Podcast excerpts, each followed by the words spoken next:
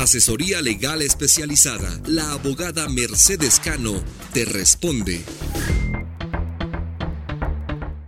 Buenos días amigos.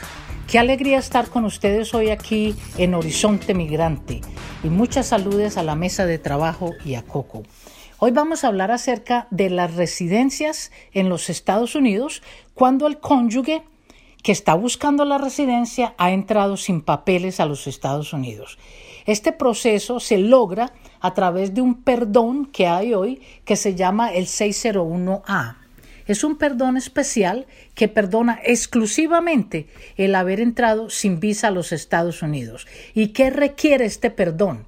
Que la persona muestre que su cónyuge, ciudadano americano o residente, va a sufrir muchísimo si a usted no le dan ese perdón. Este perdón se llama el 601A y requiere que el aplicante tenga que ir a su país a recoger su residencia. Pero esa entrada a su país es después del perdón y la persona se queda en su país recogiendo su residencia unas dos semanas máximo.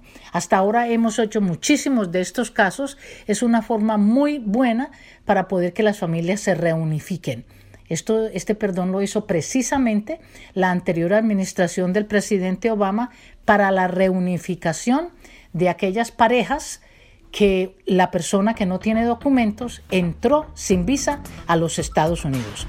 Buenos amigos, que tengan una linda semana. Chao. Asesoría legal especializada. La abogada Mercedes Cano te responde.